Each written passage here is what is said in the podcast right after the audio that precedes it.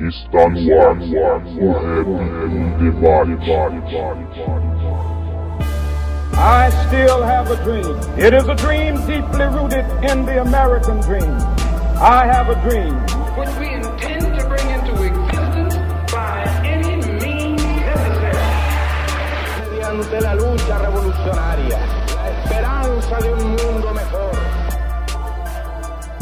Salve, salve a todos os irmãos e irmãs conectados no site h2sm.com.br. Sejam todos muito bem-vindos ao quarto episódio do programa O Rap em Debate. Estamos aqui novamente para curtir temas ligados ao rap nacional, questões sociais, militância, literatura, certo? E hoje, para somar na troca de ideias aí que nós vamos fazer com o nosso convidado, eu chamei para participar o mano que ele é professor e criador do blog Rap Filosofia. Salve, salve, Marcos SJ. Salve, salve! Chegando devagar aí. Obrigado pelo convite de participar da- do podcast, da entrevista e dessa troca de ideias aí. Estamos somando. Firmeza, Marcos, da hora. E hoje, mano, para falar sobre educação, para falar sobre um tema que é recorrente aí, nós estamos no mês de férias, a gente chamou o mano que ele é morador do Jardim Peri, da Zona Norte de São Paulo, ele é rapper fundador do grupo KGB, lançou os CDs Lá do Beco em 2006 e o Vilarejo em 2011. Ele é professor de História da Rede Estadual de Ensino e, mano, desenvolve vários trabalhos aí, vários projetos sociais e pedagógicos. Salve, salve, César Sotaque. Pô, satisfação, irmão. Pô, da hora pra ir participando aí do programa. Espero estar podendo colaborar aí da melhor maneira possível, certo? E tamo junto aí pra falar de rap, música, educação, enfim. Tamo juntão aí, misturado, pode crer. Firmeza, César. Cara, antes de mais nada, eu queria que você. É difícil quem ouve rap nacional e não acompanha o tempo do KGB, né, mano? Tocou muito manhã seguinte na, na 105 FM, combustível pra viver, aliás, né? E, mano, conta um pouco aí da sua história, do, da, sua, da sua trajetória no rap, mano. Conta um pouco da sua vida aí pra gente. Pô, da hora. Mano, é. Eu tenho. Tô no KGB desde. Desde 2000, né, mano? Quando a gente fundou o grupo. Então, assim, está em 2016, já vai 16 anos aí de atividade. Mas eu já, porra, já vivo a música aí desde 95, quando era molecão ainda. Então, a minha primeira inspiração a tentar arriscar, escrever, foi lá em 95, ou seja, mais de 20 anos atrás. E, porra, até hoje estamos aí trabalhando e, e- e vivendo. Nessa, nessa andança aí, a gente já tocou em vários lugares e, e o grupo, né? Lançamos esses dois álbuns aí, como você bem disse. É, e essas duas músicas aí tocaram bastante na rádio né, 105 e a gente fez vários vídeos, enfim, mano. Tem, tem, tem uma história aí, tem uma galera que curtiu, que curte, enfim. A gente é um pouco. é, Antes, antes eu falava que a gente era nova escola, eu tô falando que a gente é velha escola. da hora. Pô, firmeza, mano. Mano, conta pra gente aí como que teve a sua aproximação com o hip hop e a sua participação social. Uma coisa levou a outra, mano, essa sua preocupação social e depois de, de se tornar professor, como que foi, mano? Veio primeiro o rap ou a preocupação social veio primeiro? Puta, é foda falar, né? Eu acho que uma coisa leva a outra, mano. O rap, você bem sabe disso, né, mano? É, quando a gente começa a escrever, a gente tá se inspirando em coisas que nos rodeiam, né, velho? Coisas boas e ruins. E o rap, na favela, que é o, que é o meu caso, né, mano? Sou, sou morador do Peri aí há, porra, uma cota, já há quase, quase 30 anos aqui. E vários problemas, com desde falta de comida, falta de moradia, é, problema com violência policial, discriminação, enfim. E isso tudo, porra, inspirava a gente a escrever, né, velho? No início o grupo era cinco pessoas, né? Eu, o parceiro André também, o 29, que, que, que parou de tocar e faz uns anos também. Mas lá no início era a gente junto, trocando ideia e, pensando as músicas. Então, assim, eu acho que o social ele vem primeiro do que o rap. E o rap ele é consequência. É, na- pelo menos pra mim, na minha vida, foi assim, tá ligado? Eu senti as coisas pra poder escrever, né? É, e, e nessas andanças aí eu fui encontrando outros caminhos, fora até da música, né? É, me levou a trabalhar com um projeto de cunho cultural e principalmente social. E, sei lá, isso é uma consequência, velho. Acho que para mim primeiro veio o lado social mesmo, para depois vir o lado artístico. Acho que, que, o lado social inspirou o lado, o lado artístico. Pelo menos em mim foi assim, mano. Eu acredito que,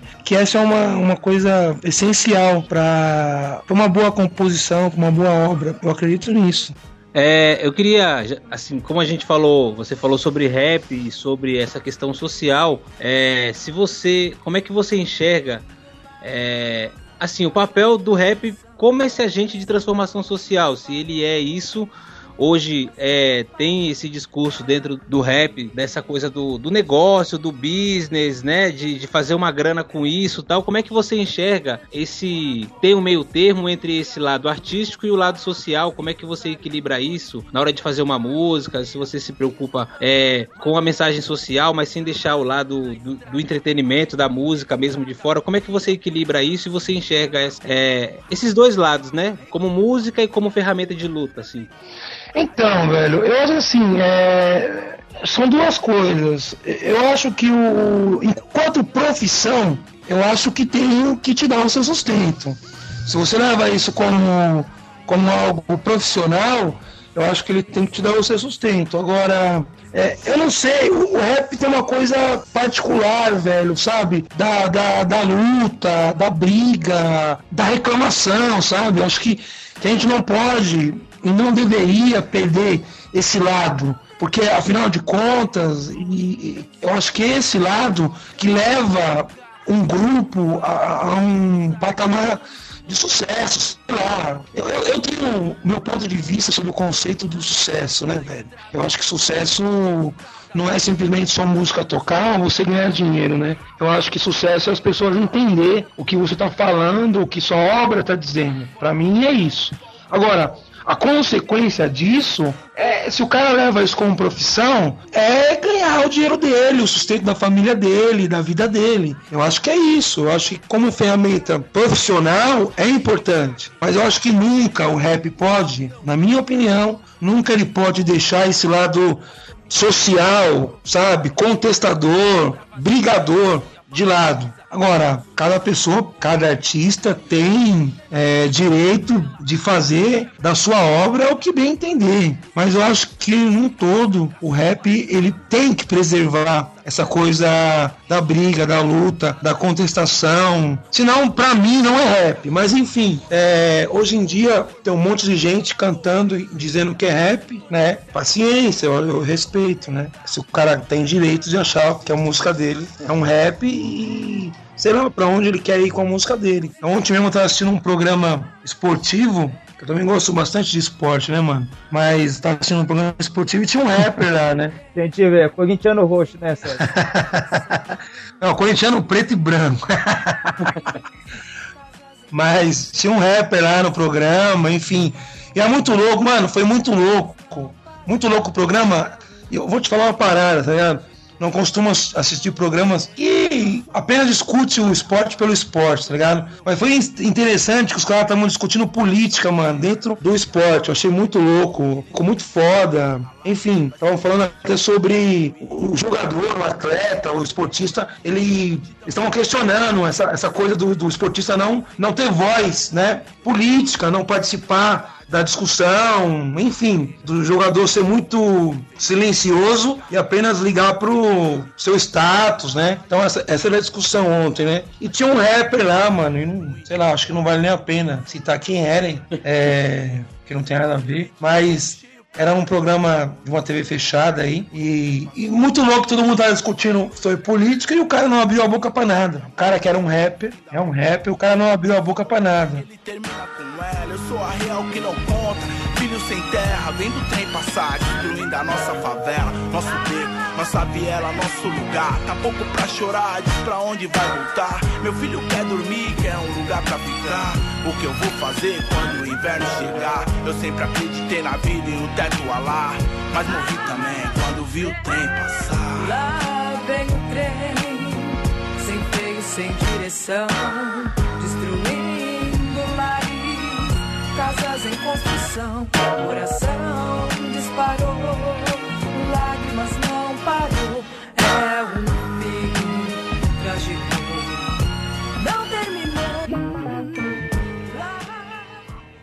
Então, mano, é, até sentando nesse mérito aí, é, eu já escuto seu som há um tempo, mas a gente acaba é, é, escu- reescutando, né, mano? Aí são várias questões que você fala dentro do, da sua música, você pega um contexto assim, provavelmente do lugar que você vive, e, e você tem vários assuntos. Então você pega você, do lado B, que tem várias histórias dessa, aí você pega o vilarejo, que é um tempo depois, lógico, os, é, tem a evolução musical, mas a- o cotidiano não muda muito, né, mano? E o que, que você acha que é, essa molecada hoje que tá fazendo rap? Eu posso pegar um gancho aí? Opa, É, o CD de 2006, depois vocês lançaram outro de 2011 e recentemente pelas redes sociais eu vi que vocês estavam gravando um outro tal. E aí aproveitando disso da visão da, da molecada, a, como é que você enxerga hoje, tipo assim, o rap na quebrada? Porque lá em 2006 tinham vários shows, várias festas na quebrada e hoje tem, a gente não consegue ver tanto isso como tinha antes. Como é que você vê isso também hoje, a inserção do rap dentro da periferia, tal, aproveitando esse gancho do, do Alisson aí? Então, mano, ó, uma das coisas que a gente percebe, e eu falo porque nós estamos dentro, né, velho? A gente sabe o que tá acontecendo. O que a gente percebe é que o rap, ele, ele não tá mais aqui. É, é, há um tempo atrás eu tava conversando com os parceiros aí da música, né? E nós tava questionando isso, né? Tipo, porra, o que aconteceu, né? E aí eu levantei uma questão, falei, porra, fiz até uma, uma brincadeira, eu falei, velho, pra mim, o rap ele foi buscar coisas em outros lugares, é, como por exemplo em São Paulo, sei lá, Vila Madalena, Vila Olímpia, foi buscar o seu dinheiro, né? Que, que como eu falei, as pessoas têm direito de transformar isso em recurso para sua sobrevivência, ponto final. Mas elas foram buscar o seu dinheiro nesses lugares, como Vila Madalena, Vila Olímpia, Faria Lima, outros lugares aí, até fora de São Paulo, e não voltaram para dormir, mano, na, na sua casa, velho. É, então, eu acho que o- isso foi foda. E quando você não volta pra dormir, velho, outras pessoas vão entrar na sua casa, velho. Tá ligado? E você sabe o que eu tô falando. Outros ritmos vão entrar no seu, na sua casa, no seu bairro, na sua rua. Então, hoje o ritmo, o ritmo da rua é outro. Você sabe, mano, o que eu tô falando. Hoje o ritmo da rua é outro. O rap hoje ele é uma coisa meio até nostálgica, sabe? Sei lá, mano, se eu tô falando besteira. Não, não, é verdade. A gente, a gente que é, não por acaso, né? A gente vai debater um pouco sobre educação depois. São três professores Claro. aqui e a gente que dá aula pra essa molecada, a gente sabe disso, né, mano? Você leva a molecada lá pra pesquisar na, no Acesso a São Paulo, lá na hora da informática, né, mano? É, se você vacilar, o moleque já tá ligando no funk, já tá escutando, colocando videoclipe de algum MC aí da moda que eu não vou saber qual que é agora, mano, mas vocês devem estar ligados disso, né, mano? Ou, quando tem alguns alunos ouvindo rap, eu acho legal isso. É, re- é os rap mais antigão. Tipo, eles estão ouvindo Edinaldinho, eles estão ouvindo os trilhas sonoras do gueto. Ou é, é, é os rap, sabe? Tipo, dos novos, assim, a molecada. Pô, raramente eu vejo escutando, assim, né? Na, na quebrada do Marcos, ele mora, ele mora no Capão, né, Marcos e tal. É, aqui, pelo menos onde, onde eu dou aula, aqui na, no extremo da Zona Leste de São Paulo, a molecada é que escuta rap, eles gostam desse rap mais novo, mano. Essa, esse rap, é, vamos supor, mais pop, assim. Mas e aí, como que é na sua, na sua quebrada, César? Acho que, mano, é essa parada mesmo, velho. É, quando, você, quando você percebe alguém ouvindo rap, geralmente é um clássico, né? Agora, a molecada nova, principalmente a escolar, estão ouvindo essa nova safra, assim, né, mano, de, de rap.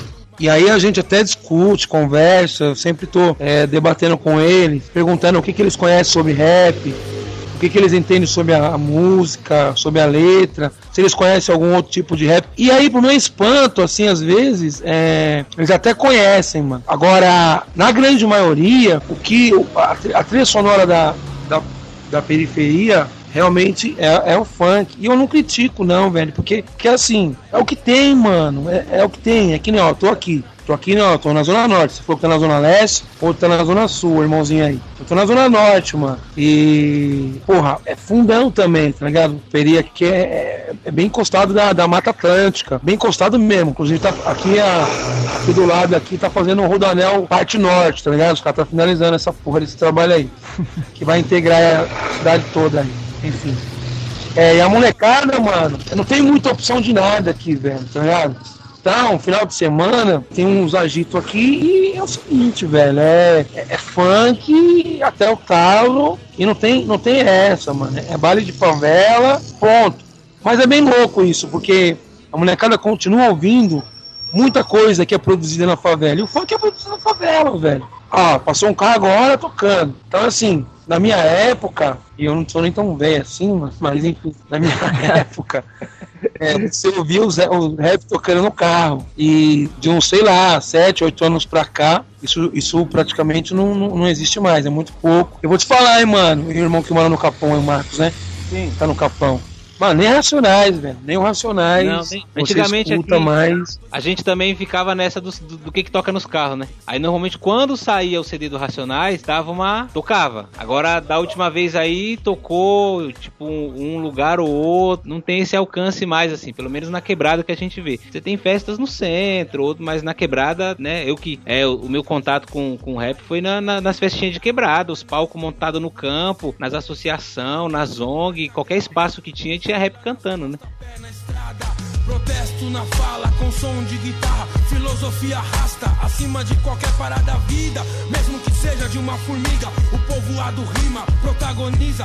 Desce da arquibancada, deixar de ser torcida. É o clima quente, presente nas ruas. Cara, eu queria saber tanto do César quanto do Marcos agora, mano. A gente vai entrar aqui na pauta principal aqui que a gente propôs a discutir, a questão da educação. Eu queria saber o que que deu na cabeça de vocês pra vocês quererem virar professor, mano. Não, mas é sério, é, qual que foi a ligação que teve? Se, se o é, eu acredito, pelo menos acho que eu já falei com o Marcos, o, o rap teve bastante influência. Eu queria saber do César, de vocês dois aí, o que, que foi a, a ligação que teve entre o, a docência que vocês escolheram seguir? Mano, eu é o seguinte. Eu quando eu estudava, mano, eu, eu gostava de matemática pra caralho. Eu não sei o que deu na minha cabeça pra estudar história. não, eu sei o que deu, na verdade. É, eu, eu, queria, eu queria entender, mano, algumas coisas que eu, que eu passava que eu sentia. Vou dar um exemplo, Fernando. Por exemplo, mano, eu, enquanto ainda jovem, bem mais novo, e dentro do rap, né, fazendo música já, mas um pouco antes de lançar o primeiro disco, é, já tinha terminado a escola. E, e afim, assim, pô, tinha que trampar, né, velho? Tinha que, tinha que ir atrás de trampo, precisava trabalhar, precisava ser independente, né, mano? E eu fui trampar. E eu trampei de vários bagulho, velho, vários, né? É, eu trampei como ajudante de marceneiro, ajudante de serralheiro, trampei, mano, ajudante de uma parte, de uma porrada de bagulho, velho, tá ligado? Já trabalhei como concursado do, do correio, três vezes, tá ligado? E assim, mano, eu vou te falar uma parada, e me incomodava muito, velho, incomodava muito esses trampos, porque eu me sentia explorado pra caralho, tá ligado? Me sentia humilhado, eu ia pro trampo com raiva, juro pra você, velho, e não entendia o porquê, mano. Falava, caralho, o que tá acontecendo, velho? E aí, e tinha trampo que eu, que eu trabalhava, mano, um mês. Teve trampo que eu cheguei a trampar uma semana, velho, sabe? Uma semana. E, enfim, são até histórias interessantes que eu até às vezes, quando eu conto pros alunos, né, dando, dando minhas aulas, às vezes eu, eu, eu abro pra eles e a gente começa a trocar ideia. Que é foda, né, mano? A gente que é de ciências humanas, né, mano? A gente começa, é, começa a viajar. Fala demais. É, aí você já vai lá em Marx, enfim. Aí eu falei, porra, eu preciso conhecer minha história, velho. Eu preciso conhecer essa porra, eu preciso entender, mano. Por que que eu não. não... Por que que eu sou assim, caralho? Por que que eu não gosto de trampar, mano? Eu sou vagabundo? Que porra que é? É, mano. E, e aí, mano, eu chegava em casa, mano. Aí é o seguinte, sa- saía do trampo uma semana. Aí minha mãe já olhava, caralho, você é louco, o que você fez no trampo? Mano, você é louco, você abandonou o trampo. E tipo assim, mano, e, e minha família toda, meus amigos. Eu me sentia, porra, intimidado, coagido. Falei, puta, mano. E tava quase acreditando mesmo que eu era, que eu era vagabundo. Falei, puta, acho que eu sou mesmo, mano. Eu não gosto de trampar, não. E eu nunca tive, né, mano, eu nunca tive coragem pra fazer outras, outras coisas é, diferentes de trabalhar e de estudar. Mas eu não gostava de trampar. E aí eu fui entender, velho. Mano, resumindo, velho, falei, eu preciso estudar, mano. E aí eu fui começar a ler uma parte de bagulho. E aí teve uma época que eu realmente me interessei. Eu falei, mano, eu vou, vou, eu vou pra universidade, sei lá o que vai acontecer. E fui, né, mano? de- A cara e a coragem, a dificuldade do caralho. Fui pra, pra universidade. E aí, mano, lá na universidade, que eu queria conhecer a minha história, que eu conheci sobre história, eu descobri, mano. descobri o Marques, mano. Falei, puta, velho. E o cara falando sobre trabalho, velho. E aí, quando eu descobri o Marx, comecei a ler, mano, ler o Capital, comecei a ler as obras dele na, na universidade. Eu falei, caralho, mano, eu tava certo, velho. Todo mundo me julgando como, como o cara que não queria trampar, que não gostava de trabalho. Eu fui descobrir, mano, que eu era explorado pelo trabalho e não sabia, mano, que aquilo realmente tava fazendo mal pra mim, entendeu? E, porra, claro que o que me impulsionou pra universidade foi a música, foi a arte, mano. É, essa coisa sabe, de, de revolta, essa coisa de se rebelar contra essas questões sociais, mano que foi o que me levou a escrever e automaticamente foi o que me levou a estudar, mano, tá ligado? Então, foi por isso que eu fui pra universidade, mano, tá ligado? Foi por isso que eu fui querer aprender. E aí, quando eu terminei a universidade, eu falei, mano, vou dar aula, vou ensinar isso pros meus alunos, mano, tá ligado? Se bem que agora com essa história aí do, da escola livre, né, escola sem partido, eu não sei não se a gente vai ter vida fácil daqui na frente. Daqui a pouco a gente vai trocar ideia a respeito disso aí, mano. Fala aí, ô Marcos, sua, sua trajetória aí, mano. Ah, eu estudei na escola do Capão, né, mano? Nos anos 90, a escola, como eu falo pros meus alunos até hoje, não é um lugar legal, não é um lugar interessante. Você fica ali indo obrigatoriamente. Então, por 10 anos, praticamente, eu frequentei a escola é, obrigatoriamente, né, mano? Você vai porque tem que ir, os pais falam que tem que ir. E aí, depois já tinha repetido duas vezes pensando em parar a estudar e aí é, mudei de escola. Nessa outra escola eu tive um professor de história. Foi na época daqueles ataques do PCC e tal, que os caras pararam é, todas as cadeias da cidade de uma vez. Ele fez todo um, um trabalho de, de resgate do, do, da história do sistema carcerário e tal. E eu achei foda aquilo, porque até então história para mim era é, data, é, nome de cara morto, tá ligado? Eu não tinha é, essa visão. E o cara conseguiu, consegui ver que, tipo assim, a história tava explicando explicando por que, que aquilo estava acontecendo hoje, né, mano? E eu tive, assim, por causa do rap também. Eu posso dizer que eu fui estudar por causa do rap, né?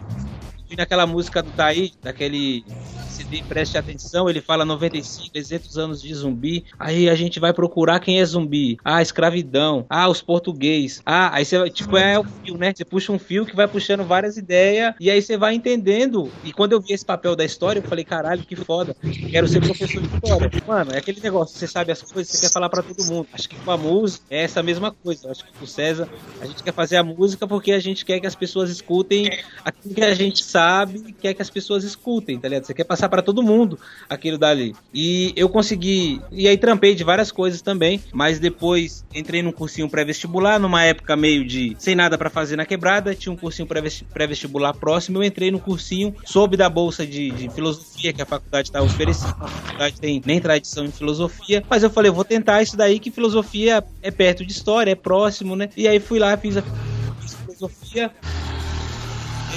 achei. Hoje, na verdade, eu sou mais. Às vezes eu dou mais aulas de, história do que de filosofia. Mas foi por causa da música que eu me interessei por entender, né? Isso que o César falou, de entender o trabalho, né? Entender por que, que eu sou assim? Por que, que a, olhar pra quebrada é por que, que é assim? Por que, que tem que ser assim? Por que, tem gente de um jeito e gente de outro? Gente que vive bem gente que não vive. Por que, que nós trampa?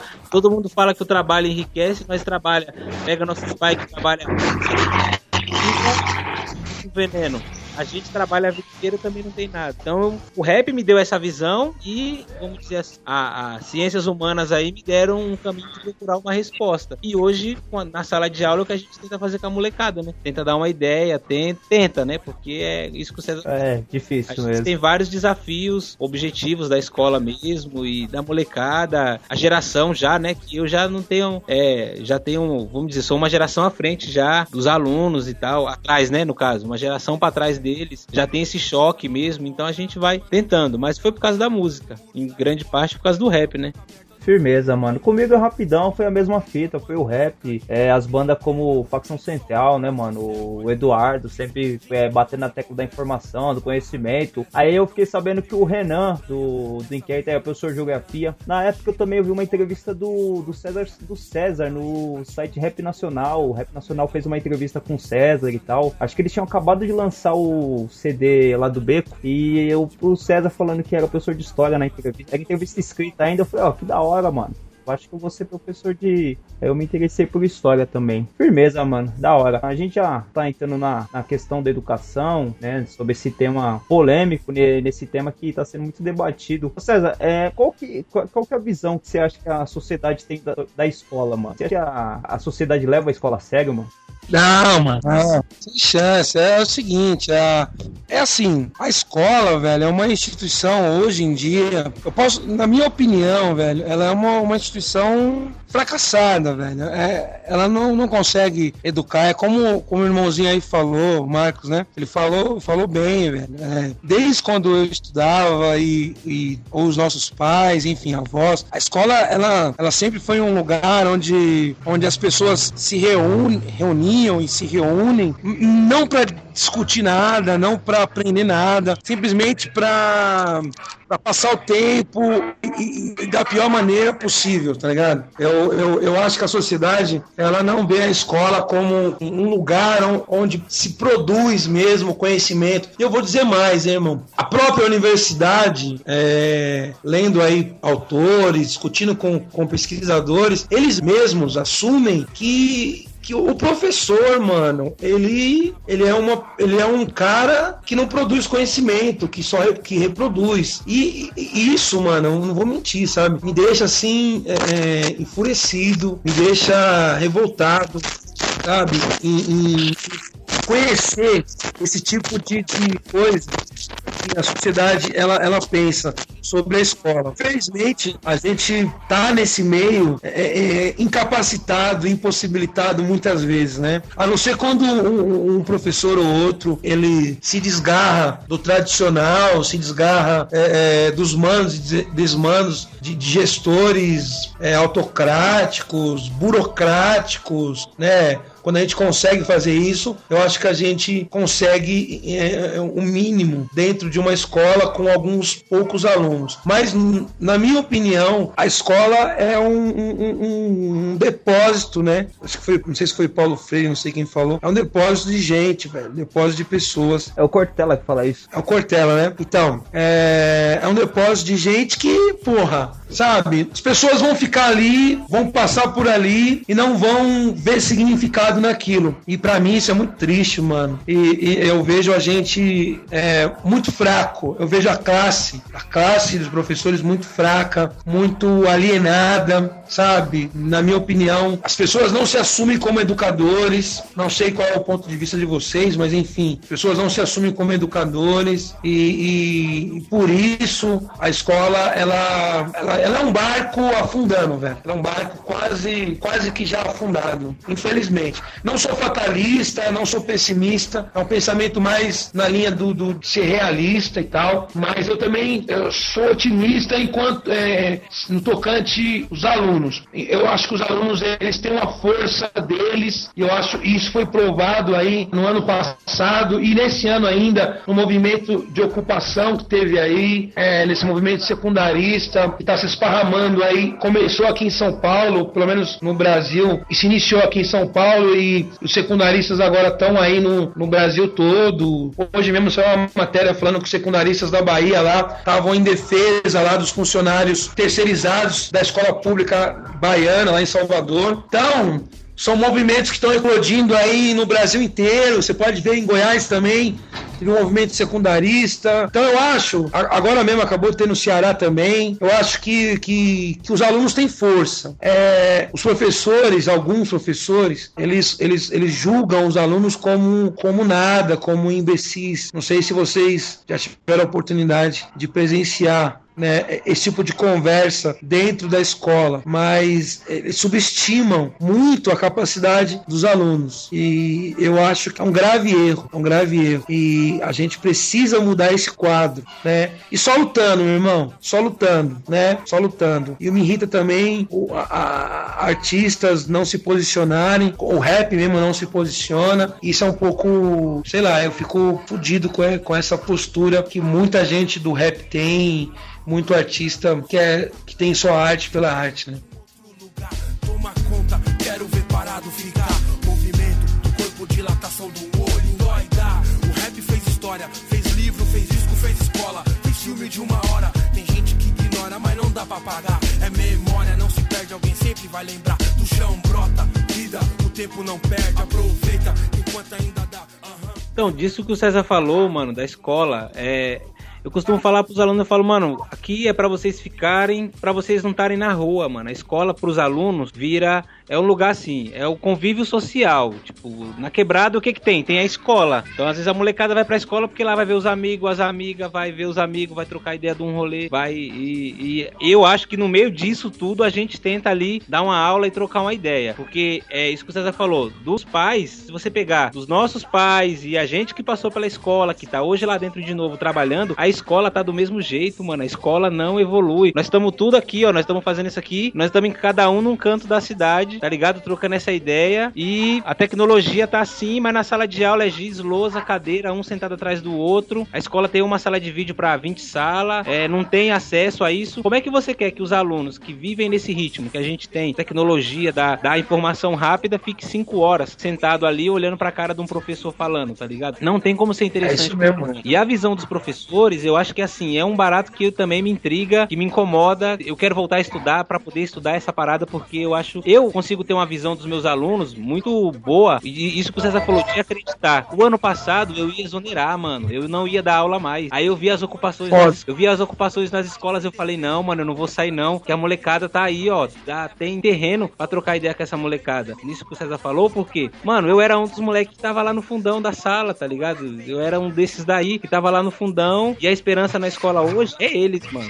É tá lá com essa molecada, conseguir trocar uma ideia, fazer eles enxergarem um pouco, né, do que tá lá fora e a gente conseguir direcionar essa raiva que a gente sabe que eles têm, essa energia que a gente sabe que eles têm, pra quem é o inimigo mesmo e pra tentar mudar alguma coisa, né? Claro que é um trabalho de formiguinha. De uma sala de 30, 40, você consegue dois que para e ouve sua ideia, mas a gente vai tentando, né? Mano, o Marcos falou essa fita mesmo. É, mano, o que faz a diferença, mano, e faz muita diferença, é o tipo de diálogo que você estabelece com o aluno, tá ligado? Então, assim, se você é um cara opressor, mano, que só condena, que você desestimula, é- realmente o aluno, velho, ele vai ser, ele, ele vai ser isso, velho. Ele vai ser isso. Agora, se, se o aluno vê em você, eu, eu penso assim, tá ligado, irmão? Se o aluno vê em você uma pessoa, sabe, é, é, pra cima, otimista, é, é, lutadora, guerreira, é, é, é, criativa, é, ele também vai, ele também vai se inspirar e ele vai, ele vai caminhar por esse lado. Eu falo porque é o seguinte, velho. Eu, como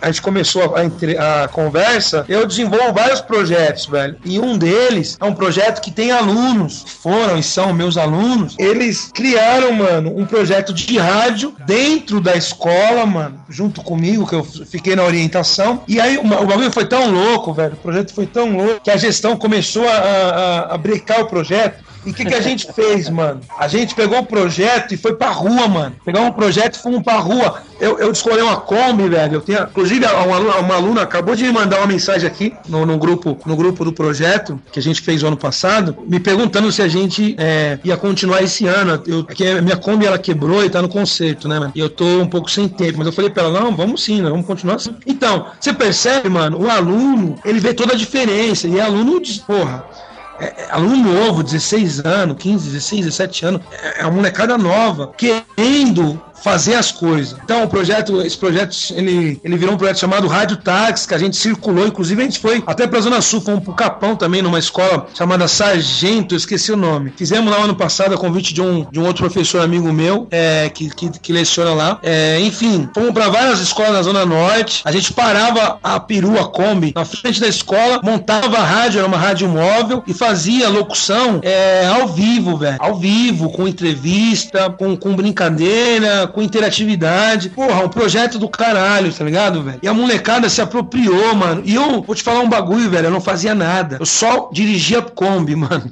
A molecada tocava o projeto. Eu só dirigia a Kombi, que eu era o único maior, eu e um outro professor. Eu só dirijo a Kombi. Então, assim, porra, que bagulho louco, velho, sabe? Então, assim, é possível fazer um trabalho diferente. É possível uma educação mais democrática, mais dialógica, né? Mais, porra, participativa. Agora, tem que ver até onde os professores entendem isso. É que nem o Marcos aí falou. Eu também, Marcos, estou afim de voltar a estudar porque eu preciso entender umas paradas, velho. Sim. E umas paradas nesse sentido. Por que, que a gente tá. fa- Por que, que a escola, mano, é tão falha? Por que, que os educadores são tão derrotados? E assim, porra, a gente que trabalha em educação sabe que se a gente comparar o, o que a gente ganha com outro profissional de outro setor de nível superior, a gente tá defasado totalmente. Mas não é só por isso que a educação é ruim, velho, sabe? E o foda é que os caras não brigam por isso. Os caras não brigam pra mudar essa condição, entendeu? Tem a questão da precarização, que a escola é deficitária, a escola é, é precarizada mesmo. Tem a questão do abandono do governo,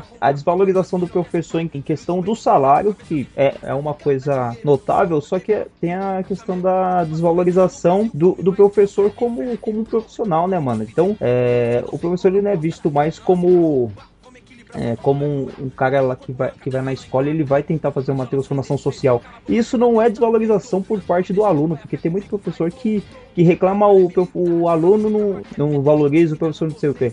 É por parte do Estado, né, mano? Se o Estado é, não, não, valoriza o professor, não vai ter jeito. E essa questão salarial, ela é um ponto só, né, mano? Não adianta a gente ganhar 10 mil reais no mês e a gente vai estar tá numa na mesma escola falida que a gente dá aula todo dia. Não adianta, mano. É sistêmico o problema, né, mano? Não é uma questão só de salário. E também tem a questão da operalização do professor, né, mano? O professor virar um operário. O professor vai lá, tem, a gente tem quem acumula, né, mano? Tem mais de um cargo, o cara fala assim: ah, hoje eu dei 12 aulas, hoje eu dei 15 aulas. Como se da aula fosse fabricar panela, né, mano? Fabricar chinelo, como se fosse algo que, que, dá, que dê pra fazer com, com linha de produção, com, usando um maquinário, né, mano? É essa fita mesmo, Thiago, essa fita mesmo. E o foda é que você, você fala, caralho, né, mano? Você deu 11 aulas, 12 aulas, sei lá. E que aula que você deu, né, irmão? Que aula que você deu? Que tipo de aula é essa? Porque, mano, eu duvido, eu não sei, não sei se vocês acumulam, enfim, mano, eu, eu optei por não acumular, tá ligado? Por quê, mano? Porque eu vi que o bagulho é louco, mano, sabe, mano? É, é foda foda.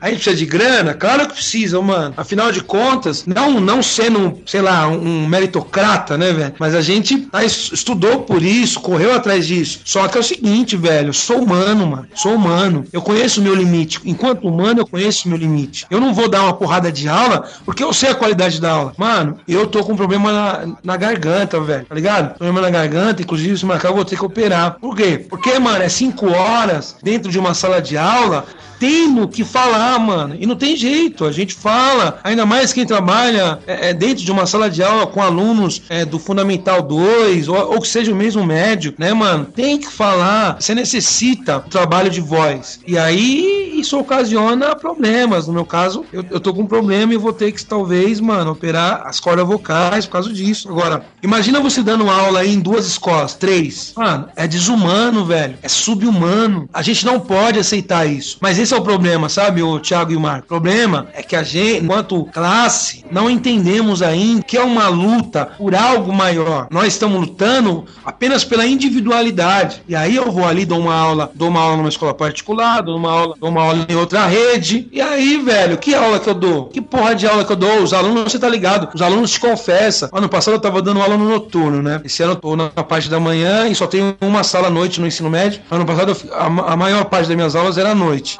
quase totalidade de ensino médio, né? E aí os alunos vinham em mim e falavam, ah, professor, a, a aula de ciclano, de Beltrano, é, eu não consigo entender, porque ele não fala nada, ele, ele passa na lousa e não explica, e não porra nenhuma. Porra, imagina como, como, como que eu ficava incomodado. Eu não sei se vocês já passaram por isso, velho. Então, César, mas essa linha mesmo que você tá falando sobre buscar algo mais, mano, a gente tem a questão da, é, da despolitização dos professores, mano. Você na sala dos professores, até o, o Marcos esses dias postou um negócio, falou que a sala dos professores devia ganhar insalubridade pra lá, né, Marcos? Sim, sim, a sala dos professores a gente ouve coisa de, professores que a gente fica preocupado, né? A gente fica preocupado de ouvir. Dentro disso que, que a gente tava falando do, da, da politização, da visão que se tem do aluno, né? Isso que, que, que o, que o César tava falando, do tempo de trabalho trabalho, né? Tem, tem uma professora que trabalha comigo, ela dá aula de manhã na, na particular, à tarde na prefeitura e à noite no estado, todo dia. Aí eu penso, mas que hora que você lê um livro, prepara uma aula, que você consegue pensar, você não consegue dar uma aula de qualidade para o seu aluno. E aí depois você quer que o aluno seja interessado, né? Fica difícil desse jeito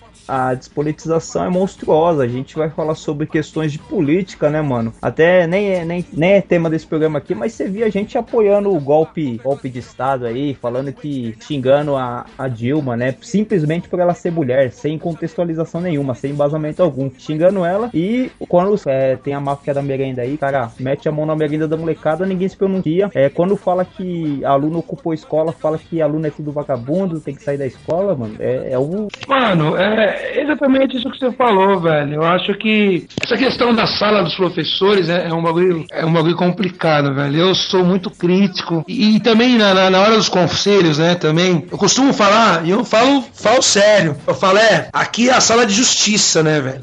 Aqui não é a sala dos professores. Aqui é a sala de justiça. O muro das lamentações é a sala de justiça. O conselho, que deveria ter até um aluno para se defender, ele é um lugar, mano, onde o pessoal detona o aluno, sabe? Detona. E aí é foda, porque eu entro toda hora num debate, mano. Eu entro em enfrentamento toda hora. Eu falo, velho, vocês estão louco. Eu não sei, ó, sabe, mano? Desculpa, não sei, acho que não era nem o caso de estar falando isso aqui no programa, mas enfim. Não, não, tá de boa. Os caras, mano, é, fala da higiene do aluno, velho, sabe? Ou da não sei o que, da, da preferência sexual do aluno. O, eu falo, porra, que isso, velho? Vocês são loucos. Vocês, mano, não eu não sei o que vocês estão fazendo aqui, entendeu? Não entendo. Então, esse é o problema. Aí você, você quer o quê? Aí você vai exigir o quê e que hora, em que, qual momento do, do, do moleque?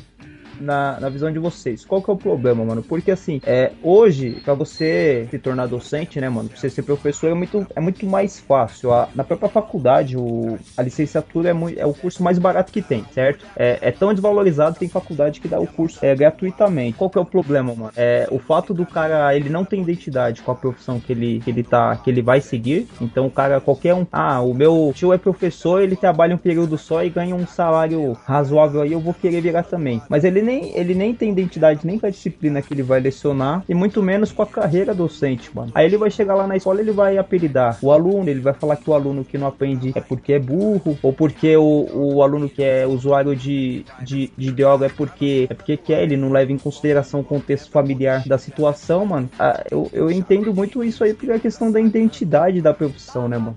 Nem todo mundo que tá ali é, deveria estar ali, né? Mano?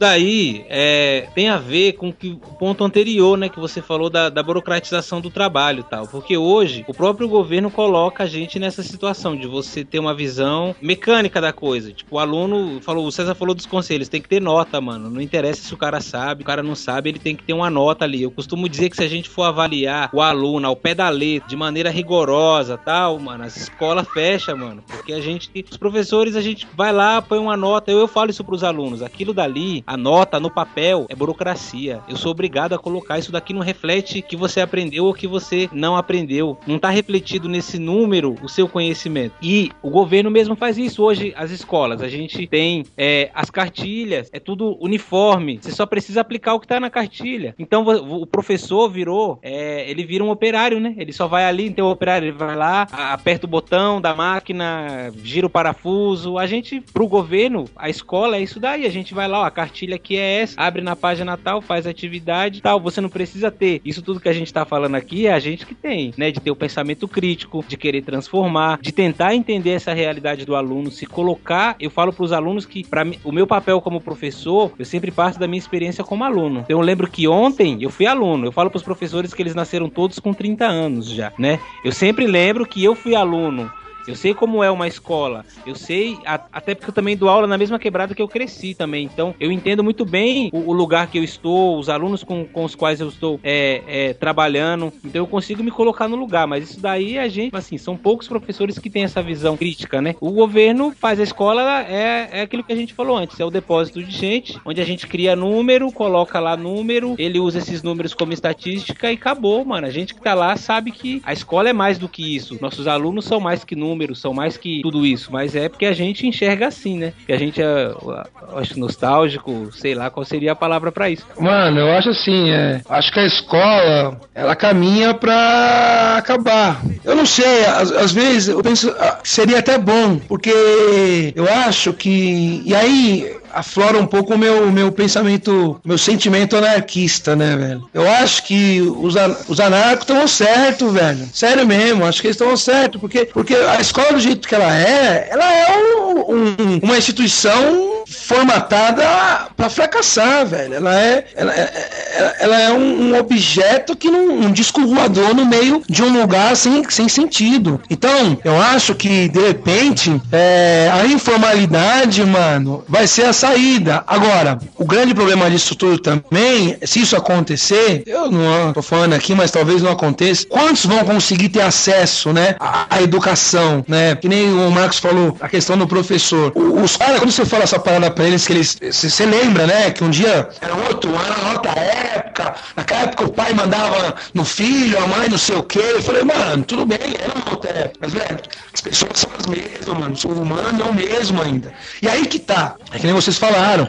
A escola, ela, ela, ela, ela tá no século, ela tá no, nem no século passado, não é mais, no outro século. A- uma escola do século XIX com alunos do século XXI, mano, e professores do século XX. Mano, aí é foda, né, mano? Não, não é verdade, velho? Que bagulho louco. Escola do século XIX, é, professor do século XX e os alunos do século XXI, mano. Então, peraí, mano. Então, tem alguma coisa errada. Tipo, para esse ônibus aí que eu preciso descer, velho. O mais louco é que os pensadores que agora querem reger a educação estão na idade das trevas, né, mano? Tá na idade média, né? Os caras querem voltar à época que a, que a Terra era plana, mano. Falei, o pior, eles querem dar a escola pra igreja, para os quartéis militares e ponto final, né? Quem vai me explicar? Tá na sombra do avião. Falta um qualquer pra poder chegar. Mas tem flash, tem drink, charuto e requinte. Tem bunda sagando no mar. Barraco de madeira, quando chove é só goteira. O clima é tenso, úmido, úmido. Barraco de madeira, quando chove é só goteira. O clima é tenso, úmido, úmido.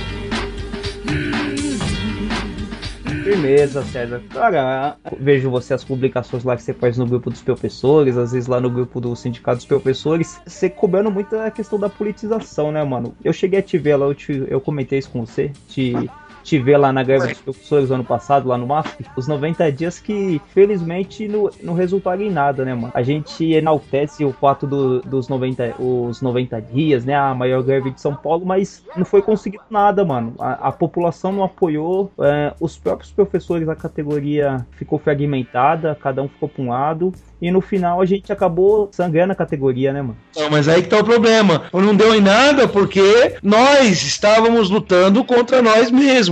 Velho, eu fui para vários comandos de greve em escolas e você tinha que ver o absurdo que era os professores rebatendo a, a- a nossa convocação para greve, mano. Tudo bem a gente respeita a opinião de cada um, a gente respeita a posição de não aderir, aderir à greve, mas porra, tinha gente lá que falava coisas de outro planeta. Eu falei, meu, culpabilizando o sindicato. A gente sabe que o sindicato é um sindicato, mano, quem é da história, quem é das ciências humanas conhece a história, conhece a história de- dos sindicatos. Não tem jeito. Eles são, são também um instrumento do Estado. Eles têm a vigilância do Estado. Já foram parte do Estado. Muitos estão dentro do Estado. Agora, não adianta a gente só cobrar do sindicato. Nós também temos que fazer um sindicato melhor. Mas os professores, eles achavam que não, sei lá, né? Mas eu acho que a, a greve fracassou, só pra me finalizar aqui, eu interrompi você, mas a greve fracassou, na minha opinião, porque os professores realmente não, não usaram a estratégia adequada para aquele movimento. Só a greve pela greve, infelizmente, deu no que deu, ou seja, não deu nada. Esse negócio do sindicato é um problema. Eu, até essa última greve aí, eu ainda estava mais presente no sindicato, mas as últimas, as, ulti- as outras duas últimas greves tinha tido algo parecido. A estratégia ali de mobilização tal do sindicato, mas há essa dificuldade com os professores de parar uma escola, de ir para a rua do professor e entender que não, eu preciso lutar para que eu tenha melhores condições. E aí a gente volta de novo quando eu falo para vocês que a gente falou aqui que é acreditar no aluno. Nós fizemos 90 dias de greve. O Alckmin mandava nota pro jornal, pro SPTV, pros jornais aí, né? Ele mandava uma nota. Os alunos ocuparam as escolas. Ele foi obrigado a ir na TV fazer um pronunciamento dizendo que ia voltar atrás na reorganização escolar, que era fechar escolas, fechar sala, tudo aquilo que a gente sabe. Os alunos fizeram Alckmin ir na televisão. O Alckmin foi lá, fez um pronunciamento. Tudo bem que ele fez o pronunciamento, aí abriu uma porta atrás e ele saiu correndo, porque depois é, não abriu nem pra pergunta dos repórteres, né? Os alunos ocuparam as escolas. E os alunos ocuparam, foi ação direta, indo pra rua todo dia, toda semana, fechando a avenida. Os alunos mostraram qual que é o caminho, É. né? Eles partiram de experiências feitas É no isso, Chile. Os é alunos isso, exatamente. E isso, tanto que isso foi para outros estados. César falou lá no começo. Isso foi para outros estados, né? O exemplo de luta, ele é seguido. Os professores, parte, né? Não vou dizer que são todos, porque tem, né, a gente que faz, os professores que vão pra rua, que fazem esse embate. Mas a maioria da categoria nem se enxerga como trabalhador, não se enxerga como classe, é classe média. O professor se enxerga como classe média. Nessas visitas aí durante a greve que a gente vai nas escolas, você fala pros professores, não, porque nós, trabalhadores, temos que nos juntar, se o povo olha feio pra você, se você chamar de trabalhador. Então, a gente, os alunos mostraram qual é o caminho. É luta, é ação direta, é ir pra rua, é cobrar, é ir lá no palácio do, do, do governo, cobrar do Alckmin, é o Alckmin e fazer uma inauguração de, de uma ponte e a gente tá lá. O Alckmin, onde ele tiver, a gente tá lá. Os alunos mostraram qual, qual é o caminho, né?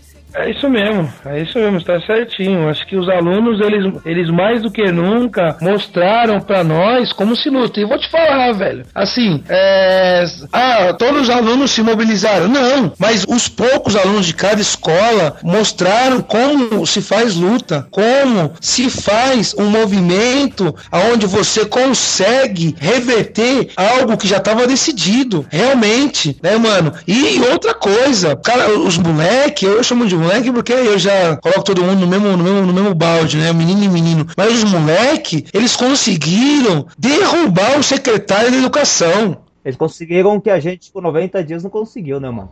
Então, mas aí que tá é, a, a falta de estratégia. Porque a greve pela greve, a só a paralisação apenas parcial, realmente não resolveria como não resolveu, né? Que, que nem o Marcos falou. Enquanto, vamos supor, eu vocês estavam fazendo greve, é, 80% da classe estava dando aula. Velho, é óbvio que ele vai colocar lá que tá tendo aula normal. Todo dia eu, eu ia na escola lá para ver o que estava acontecendo. Todo dia tinha um relatório pra, pra- apontando quais professores faltaram pela, por conta da greve e quais estavam trabalhando. Quer dizer, sem falar nos professores que entravam no seu lugar para dar aula enquanto você estava fazendo greve. Quer dizer, os substitutos, os, eventuais. Porra, realmente, velho, isso mostra o quanto nós somos despolitizados. E eu vou além, velho. Não é uma despolitização dos professores, é uma despolitização da sociedade, mano. Geral, né? A, a sociedade está despolitizada e o professor,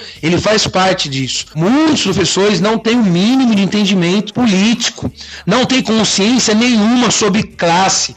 É que nem o Marcos falou. Eles acreditam que são classe média, né? E é por isso que o mundo tá fudido, por conta da classe média, que quer, quer ser a classe rica, querem virar, virarem os ricos, os milionários. Por isso que o mundo tá ferrado, né?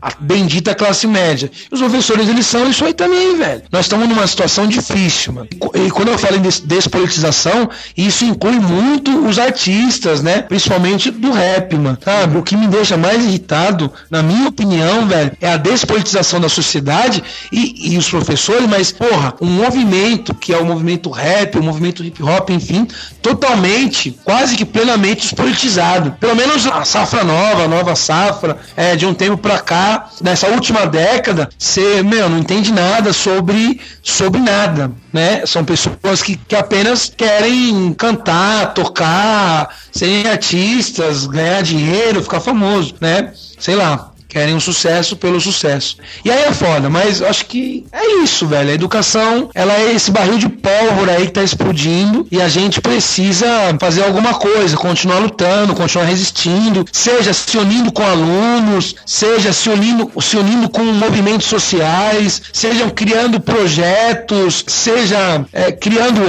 obras literárias, musicais, enfim, participando de tudo que tem dentro da sociedade que possa é, esclarecer as pessoas, porque tá difícil, velho. Acho que é, nós vivemos aí numa, numa realmente numa idade das trevas, sem fazer referência à idade média, mas nós estamos vivendo uma, uma escuridão, velho, uma escuridão que é foda. É o, na verdade, você que é de filosofia, né, Marcos? É o mito da caverna, né, velho? Nós estamos novamente no mito da caverna.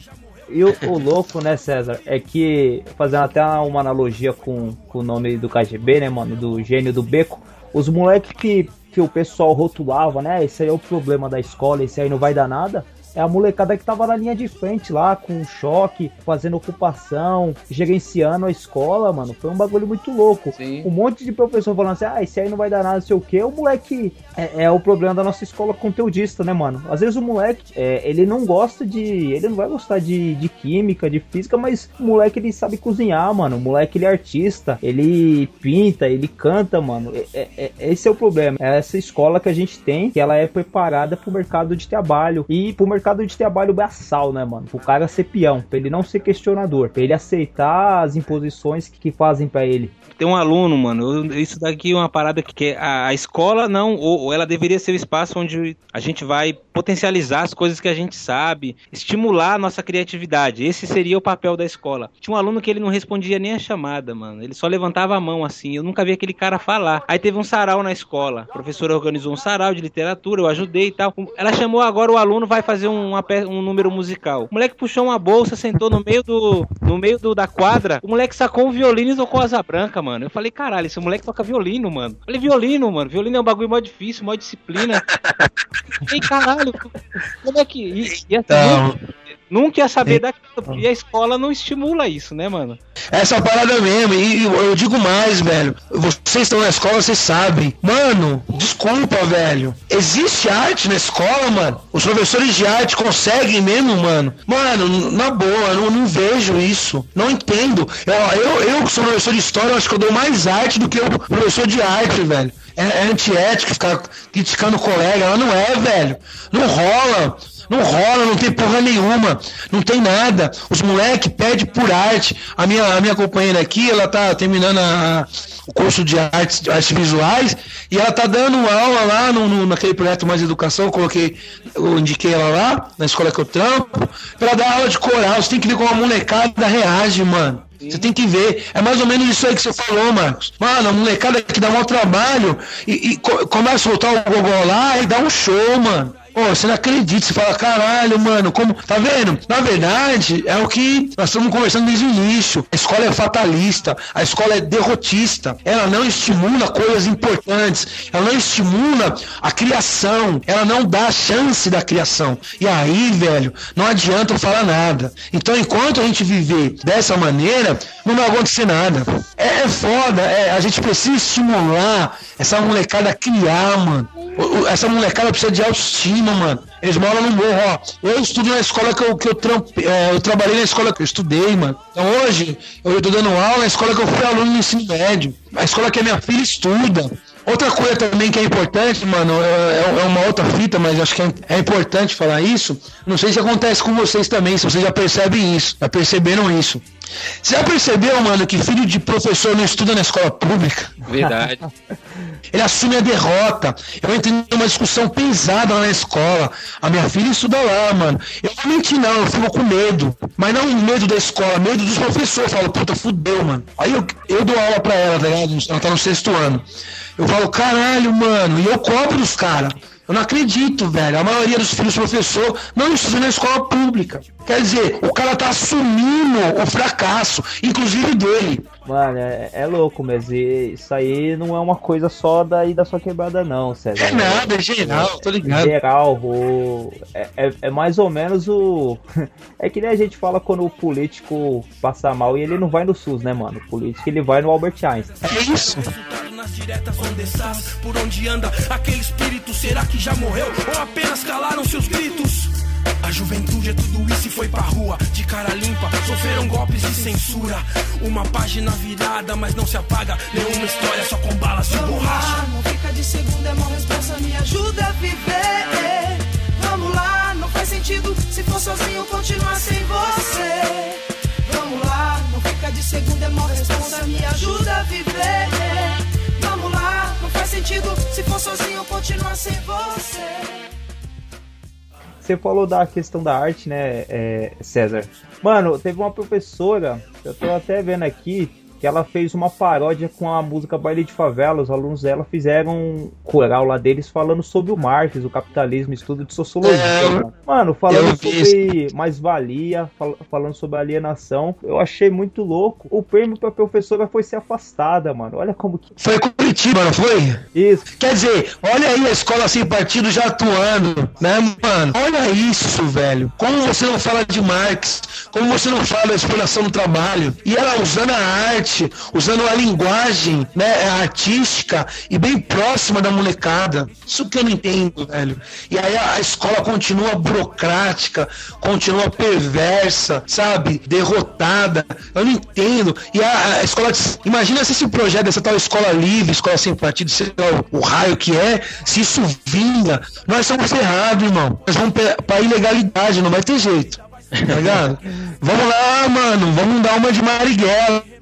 Pra revoltar a época da ditadura, né, mano? A época da guerrilha. Firmeza, Marcos César. Eu só vou, vou passar uns negócios aqui, mano, pra, pra gente ver como que tá a nossa situação, né? O, o nosso ministro da Educação, é, indicado pelo Michel Temer, é o Mendonça Filho, que é do partido do DEM, que é o partido que é contra o ProUni, o FIES, o Enem, né, as cotas. A gente tem aqui em São Paulo, o nosso secretário da Educação é o José Renato Nalini, que é aquele, aquele jurista que falou que o juiz não pode ir toda hora para Miami, né? Ele falou que um auxílio pro juiz de 4 mil reais é muito pouco. É, a gente tem o nosso presidente da Assembleia Legislativa que é acusado de participar da máfia da merenda, que é o, que é o Capês. A gente teve há uns tempos atrás o cidadão Alexandre Frota levando pauta pra educação, mano. E falando sobre a escola sem partido. Ô César, você participou de um debate na PUC, né, mano? Sobre a escola sem partido?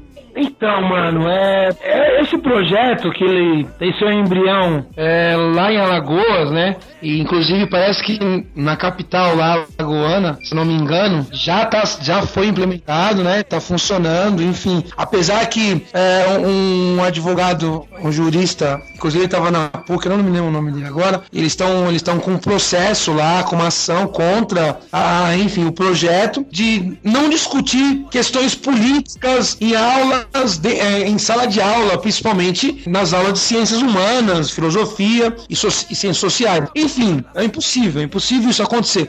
E na verdade, a discussão política ela não é na sala de aula, ela é na sociedade, velho. Nós estamos aqui no Skype trocando ideia, falando de política. Quando, quando a gente fala de música, quando a gente fala de educação, quando a gente fala de problemas dentro da sociedade, nós estamos discutindo política. Então não tem como. Eu acho que, que esses caras que estão tentando esparramar esse projeto aí no, no Brasil inteiro, porque parece que o projeto já está para análise, não sei, não sei se é na Câmara ou no Senado, é, e inclusive aquele tal de deputado, não sei se é senador ou deputado Malta, não sei, Magno Malta.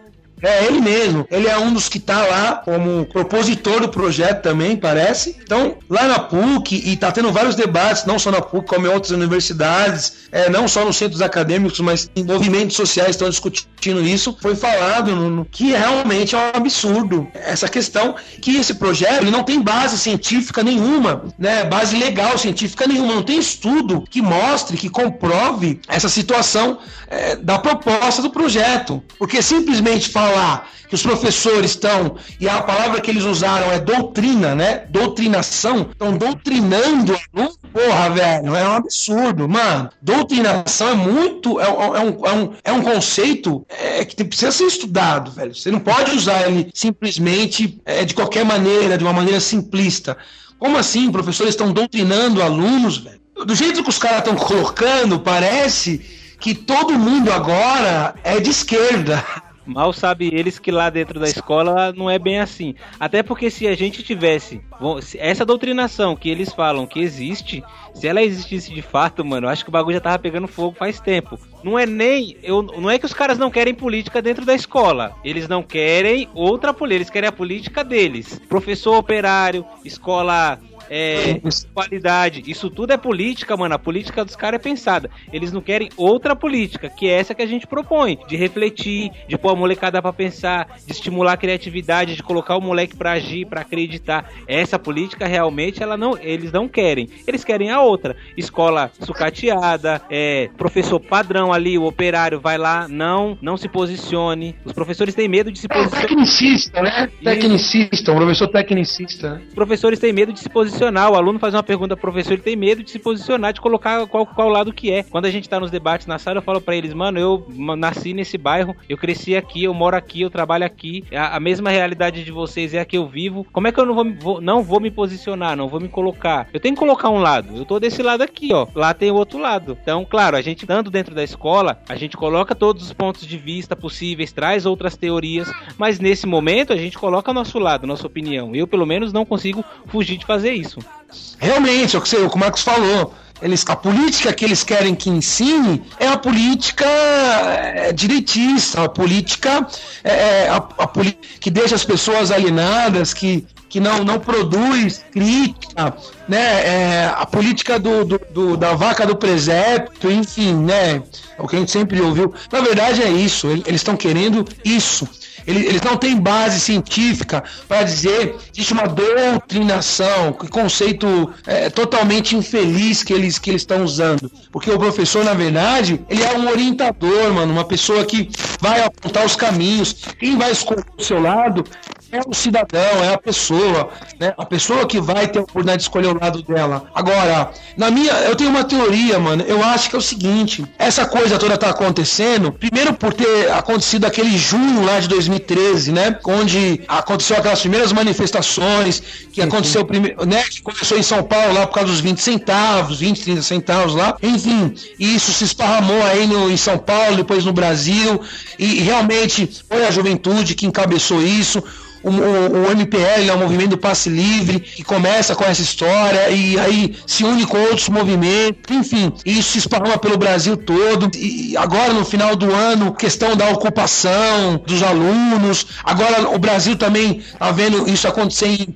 outros estados, outras cidades. Então isso vai incomodar esses caras. Mas a discussão ela é, eles não têm base legal para instituir esse projeto, para aprovar esse projeto. Isso não, não, não, não, não vai acontecer, não pode acontecer. A escola, que sempre foi falado, mais precária que seja, é um espaço democrático, é um espaço de discussão, é um espaço onde as pessoas precisam dialogar, onde as pessoas precisam se enfrentar. Eu acho que é isso. As ideias precisam ali aparecer, né? Então, querendo é, é, inibir essa prática, essa ação. E com certeza vai cair na conta dos professores de humanas, principalmente, né?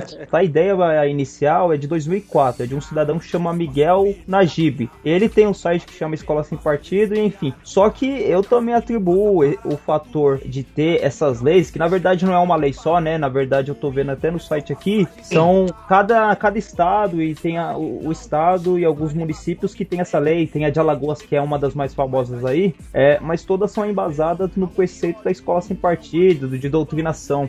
Até no, no site dos caras aqui tem uma parte que tá escrito um relatório é, falando assim, flagrando o doutrinador, né? Para você, o aluno, ficar olhando o que, que o professor tá fazendo e tal. Então, hoje o professor não pode mais dar aula, né? Porque qualquer coisa que ele fale, ele pode ser acusado de, de doutrinação, mano. Escola sem partido é uma asneira sem tamanho, é uma bobagem conservadora, é coisa de gente que não é formada na área e que decide ter uma ideia absurda que é substituir o que eles imaginam que seja uma ideologia em sala de aula por outra ideologia, uhum. que é uma ideologia conservadora. Uhum. Então, como eu já desafiei algumas pessoas, me diga um fato histórico que você vai dar que não tem opção política.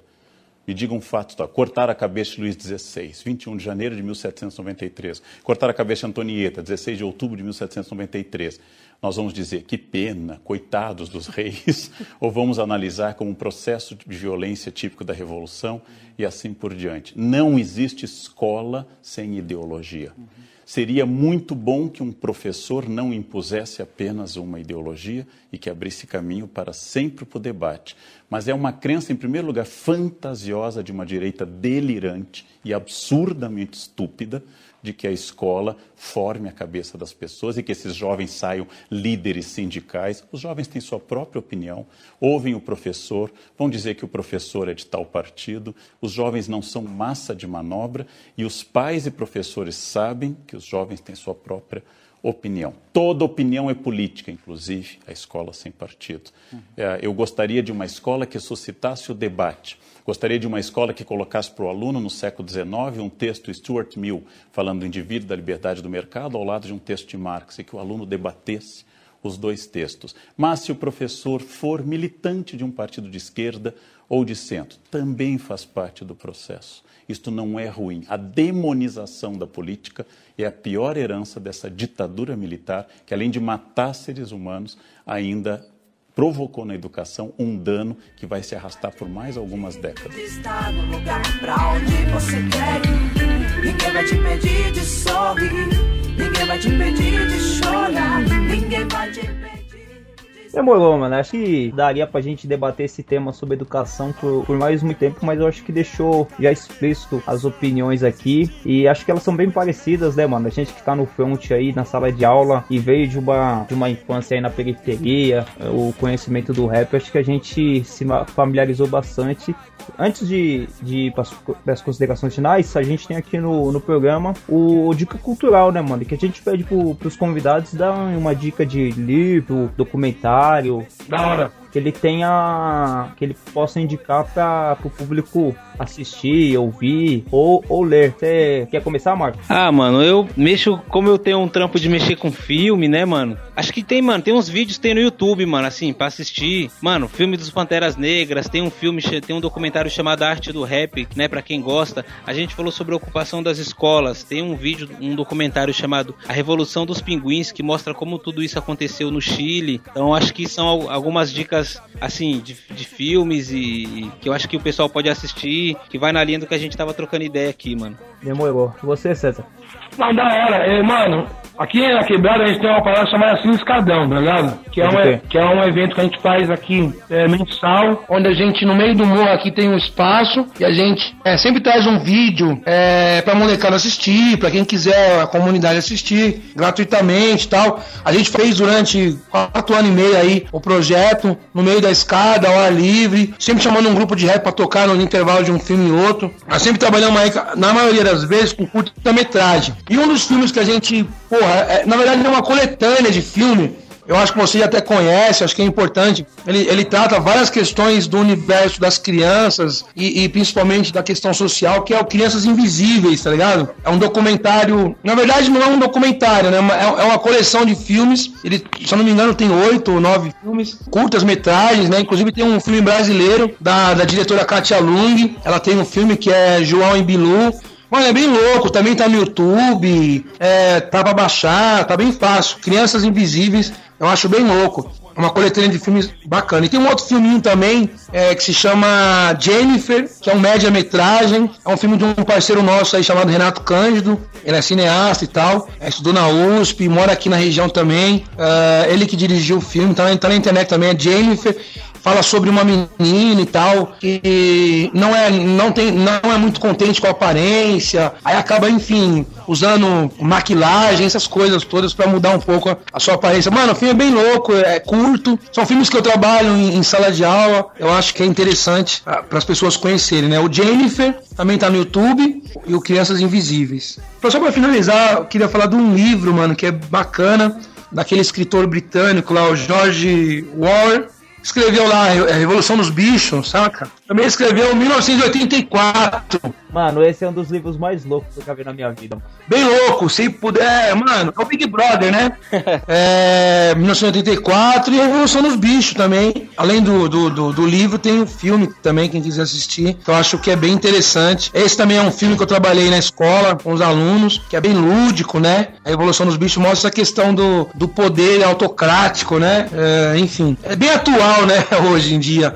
E essa história da partido, acho que é isso, né? Sem partido quer dizer que não tem como discutir. Se não tem como discutir, ferrou, né, velho? Não, não, pode, não pode acontecer isso, né? Fecha. Mas é isso, a minha dica cultural é essa aí. Demorou, mano. Eu vou deixar. O Marcos falou da Revolução dos Pinguins de 2006 que aconteceu no Chile, né? Pinguins por causa da uniformização dos estudantes chilenos. Tem um aqui que foi feito aqui nas ocupações de São Paulo chamado Acabou a Paz. Isso aqui vai virar o Chile, que é análogo ao, à questão chilena também, só que feita aqui para São Paulo. Mostra os alunos mostrando o ponto de vista deles a respeito da ocupação, o porquê que eles estão ocupando. É, quem tem uma visão é, um pouco mais afastada a respeito do que foi o que aconteceu aqui em São Paulo, é interessante ver para mostrar que o aluno ali não tá de chapéu ali, mano. Ele tá ali por um motivo, uma razão e é muito bem embasado, o filme é muito bem produzido. Então, acabou a paz. Isso aqui vai virar o Chile. Mano, a gente vai para as considerações finais aqui. Eu queria agradecer os dois aí. É, Marcos, é, mano, você tá ligado que o espaço aqui é seu. Se quiser chegar aí para somar na, nas entrevistas aí, mano, é tudo nosso. Deixa um salve aí, mano, a sua consideração final. Fala do Rap Filosofia, tudo no seu nome, mano. Primeiro eu agradeço o convite que você fez já desde o primeiro podcast, mas nas correrias, nas mudanças da vida, não consegui parar para fazer. Dessa vez foi mó corre também, mas agradeço pelo convite, por poder somar, trocar essa ideia da hora aí, a gente falar de rap, falar de educação, com o César aí também, né, mano, que participou e da hora também acompanha o trampo do KGB já desde o do começo. É, o blog, o Rap Filosofia, na verdade o blog ele é um, uma junção das coisas que eu leio, escuto, assisto, eu vou colocando lá, eu brinco que é meu HD virtual, vou colocando as coisas lá, filmes, músicas, dicas. Tem umas propostas de fazer algumas outras coisas, parcerias e tal, alguns projetos, mas eu tô estudando e entendendo como é que funciona esse mundo dos blogs aí ainda. Mas o blog tá lá, quem quiser acessar o blog também, quem tiver trampo, música, qualquer material para divulgação de evento, pode mandar pra gente também. O blog é um espaço aberto. Agradeço ao, ao Alisson, ao Hip Hop Sem Maquiagem pelo convite e tamo junto. Firmeza. César, cara, obrigadão de você ter colado aí, é, seu tempo, gastar da sua voz aqui com a gente, que você falou que tá com problema na voz aí, mano. É de verdade mesmo, mano. De coração, eu agradeço por você ter colado aí, ter trocado essa ideia, ter somado no assunto, mano. Você é um cara bastante politizado aí que a gente vê é, na rede social, você sempre reivindicando, falando a respeito de politização. Deixa seu salve, consideração final aí, mano. Não, da hora, mano. Eu que agradeço aí ao. É, tudo que tiver para somar, para multiplicar aí, seja na educação, na arte, eu vou estar presente, que a nossa cara é essa. O KGB é um grupo que surge é, a partir desses problemas que a gente vive e vive ainda. É, e é, essa é uma discussão que a gente tem. Será que os problemas acabaram? Será que a gente hoje vive numa sociedade tranquila, sem problemas, sem pobreza? Eu, eu acredito que não. Então, enquanto, para mim, enquanto isso estiver evidente, eu, é, vai ser sempre material para produção de letras, é, de música, de discussão. O KGB ele tem dois álbuns e vai lançar o terceiro aí em breve. A gente acredita que esse ano ou no mais tardar, começo do ano que vem, né? Inclusive tem uma música que ela, ela retrata bem essa situação da escola. A gente criou essa música aí é, para sair nesse disco novo, e, a, se chama Classe, e fala bem dessa questão dos alunos, da, da ocupação, enfim, dessa militância aí que tem essa molecada. É, mesmo ainda não entendendo muita coisa, mas sentindo na pele, eles estão agindo, e, e isso para mim serve de inspiração para escrever música, tanto para mim quanto para o grupo, enfim. É isso, e o ano que vem aí, se der tudo certo. Até o ano que vem a gente vai estar com o disco novo aí, que ainda não tem um título definido, mas por enquanto é Pretérito, dois pontos, Matriarcas e Jacobinos, né? Vamos ver, vamos ver. Nós estamos trabalhando aí. Se der tudo certo, antes de sair o disco, sai um single com um vídeo dessa música que eu acabei de falar pra vocês. E o KGB tá ainda aí na, na pista. Enquanto tiver problema, acho que a gente tá vivo aí. Não tem jeito. Valeu, meu irmão. Valeu, César. Valeu, Marcos. É nóis, mano. É nóis, ideia da hora. Viu? Valeu, irmão. Te convidando pra viver novos amores. Pense logo, existo sem polvurar. A vida se ampliaria algumas horas. Joia preciosa é a vida, a gente inclina. Tantas vezes pro mal, acaba em ruínas. O sol nasce pra todos, a sombra é pra poucos. Então vira o jogo, dá tempo, dá tempo. Pense logo, existe,